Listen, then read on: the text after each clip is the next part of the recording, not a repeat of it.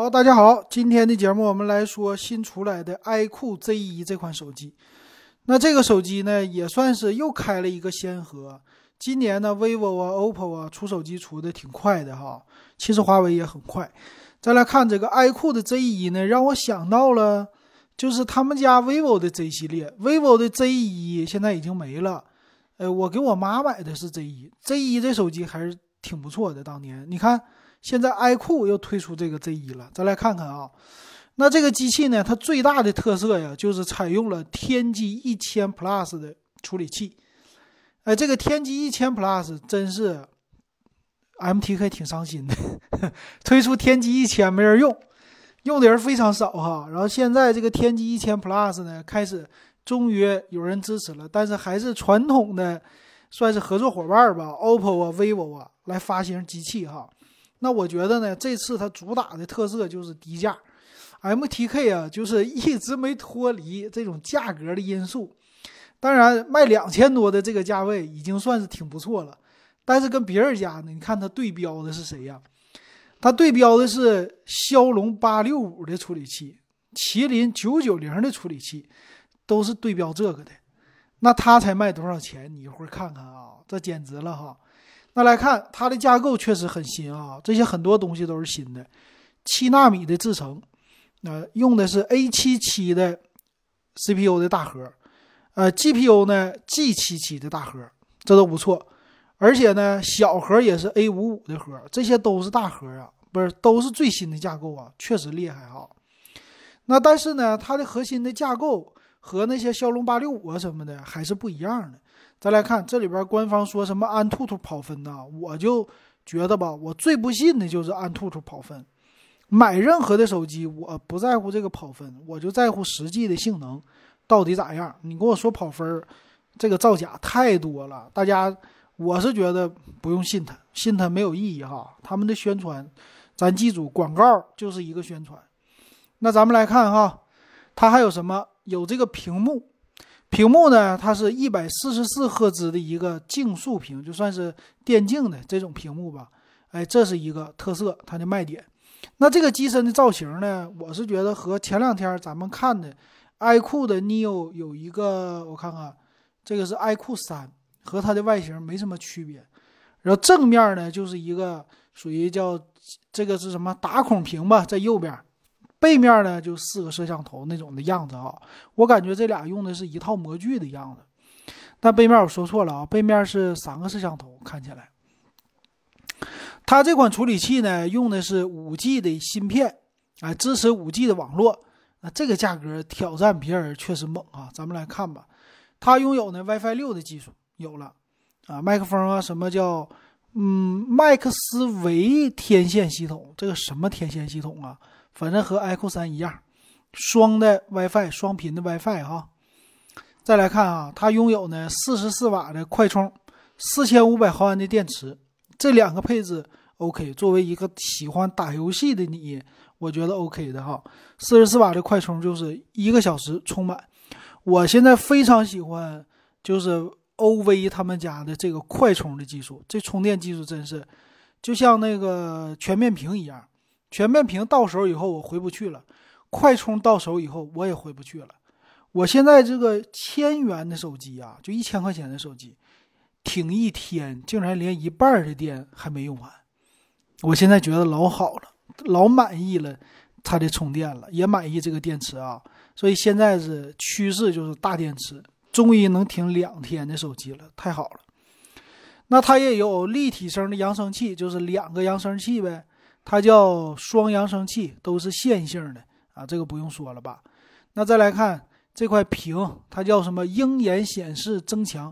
这个鹰眼显示增强呢，说是有色彩增强、记忆保护、细节锐化的特色。就是玩游戏好，就这个啊。那也拥有叫什么 AI 的语音操控、游戏变声啊、游戏倒计时啊。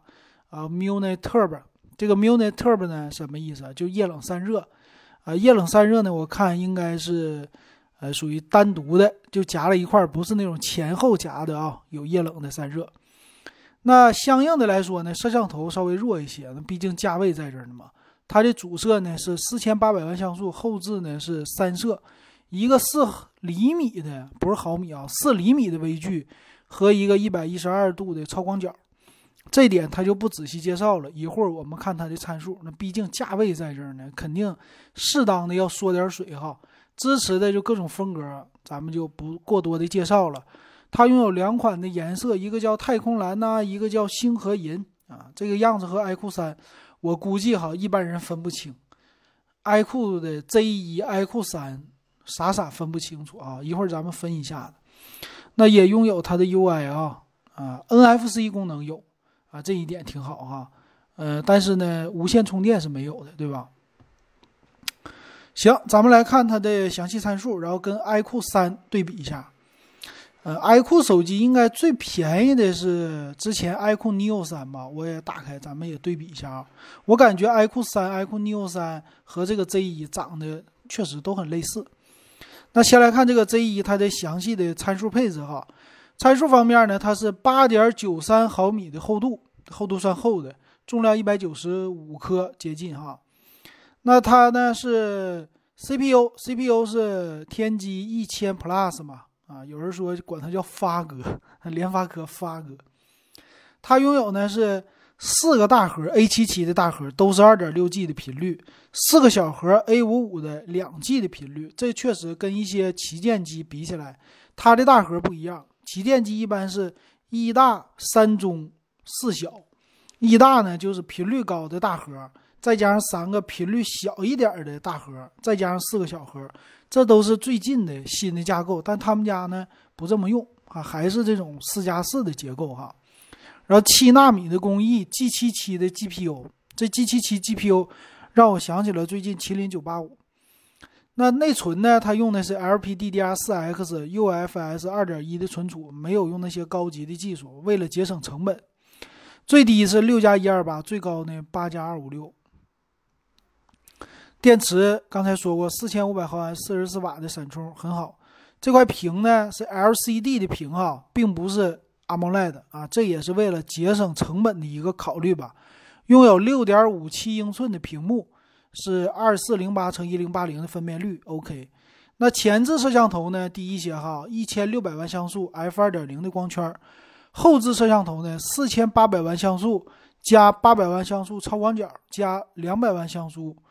这个呢，和我手里的 realme 的 realme 的这小小手机差不多啊，realme 的 Q 还不如我这个呢。我是四千八百万像素主摄，八百万像素辅助，再加上两个两百万像素，哈，比他的还好。前置呢也不比他差，所以所以他们家就不主打不主打拍照的了，就主推这个处理器啊。再来看，它有五 G 啊，人是五 G 手机，说我主打的地方不一样，我跟你哈，是这个意思。再来看，有侧边的指纹解锁，那屏下指纹解锁应该就没有了啊，这也是为了节省成本呗。双频的 WiFi 蓝牙5.0的技术，标配3.5毫米耳机接口，拥有 Type C 的接口。再来看别的就没啥了，看售价，售价方面还是挺喜人的吧？售价呢，它是。嗯，六加一二八的卖两千一百九十八，而且呢，你现在官网啊，十二期还免息，还送你个耳机子啊，还送你延保服务。八加一二八呢，二四九八，那差了三百块钱，多了两个 G 的内存。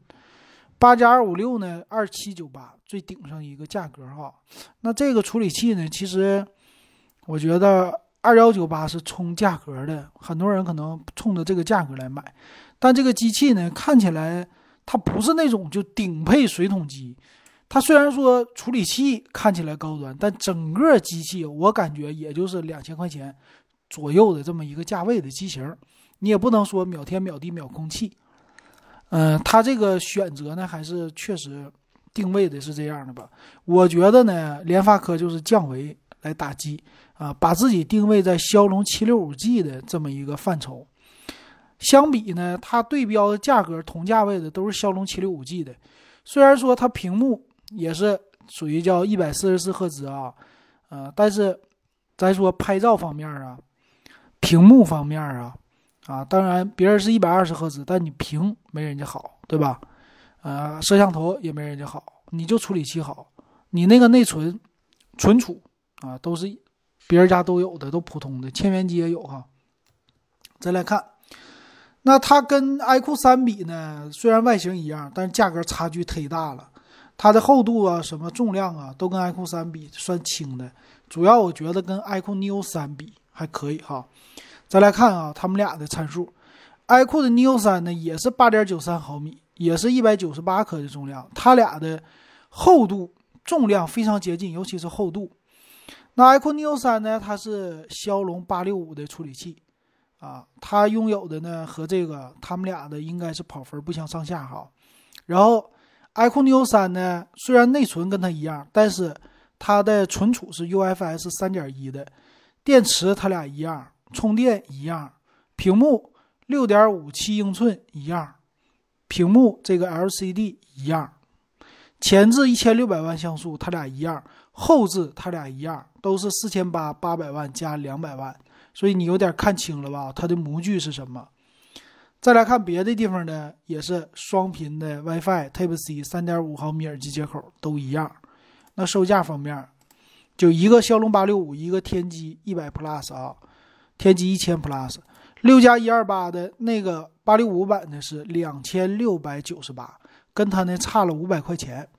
你可以这么理解哈，一个是骁龙的，哎，这搞错了，一个是啊那个骁龙的版本。啊，一个是联发科的版本，他们俩的售价呢差了五百块钱啊，就这么的，只差在处理器上了，不差在别的地方上，别的地方基本上是一模一样。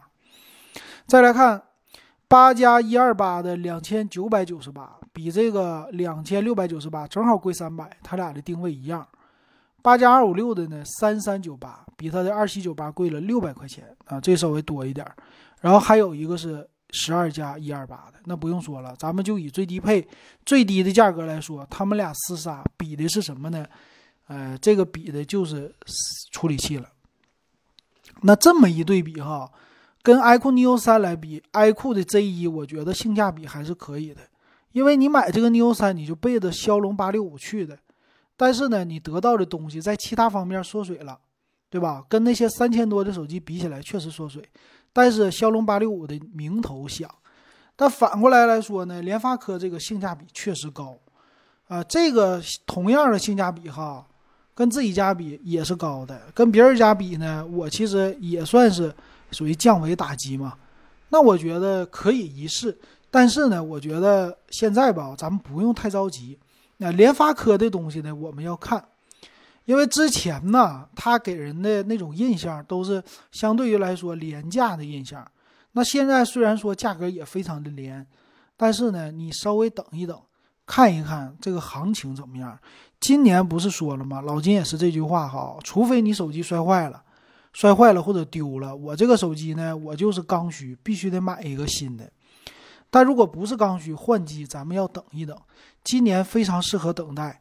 那这个手机刚出来两千一百九十八，到六幺八的时候，它是六月一号开售哈，等就等这个六幺八呢，它肯定应该六幺八不会再降价了，但说不好，它三个月之后会降价，这玩意儿八就是搞不好，它可能会降到一九九九，我觉得会冲刺这个，因为什么呢？机器机型太多了，也会不停的发机型，而且呢要看市场的反应，一旦市场的反应不好。它就得降价，联发科应该是给它这个优势了，因为别的东西啊，除了这块屏什么，别的成本都不是特别的高，对吧？它俩差了五百块，差了一个处理器，还差一个 UFS 三点一呢，对吧？这两个都差了，那你这个成本俩人加起来还是差别不是特别大的，所以要要是让我看哈，我觉得我就等你啊，一个是看前面第一批买的人觉得用的怎么样，他用的 OK 了。啊，觉得性价比 OK 了，那我再买。但是他觉得发热不行，或者机器跑起来跟骁龙系列的游戏的支持不行，那呢，我不着急，我就等你再给我降点儿，你再降点我买才合适呢，对不对？啊，我觉得是这样的，所以建议大家等待哈。行，今天呢就说到这儿，感谢大家的收听还有收看。喜欢我的节目可以加微信 w e b 幺五三啊，六块钱入咱们电子数码点评的微信群。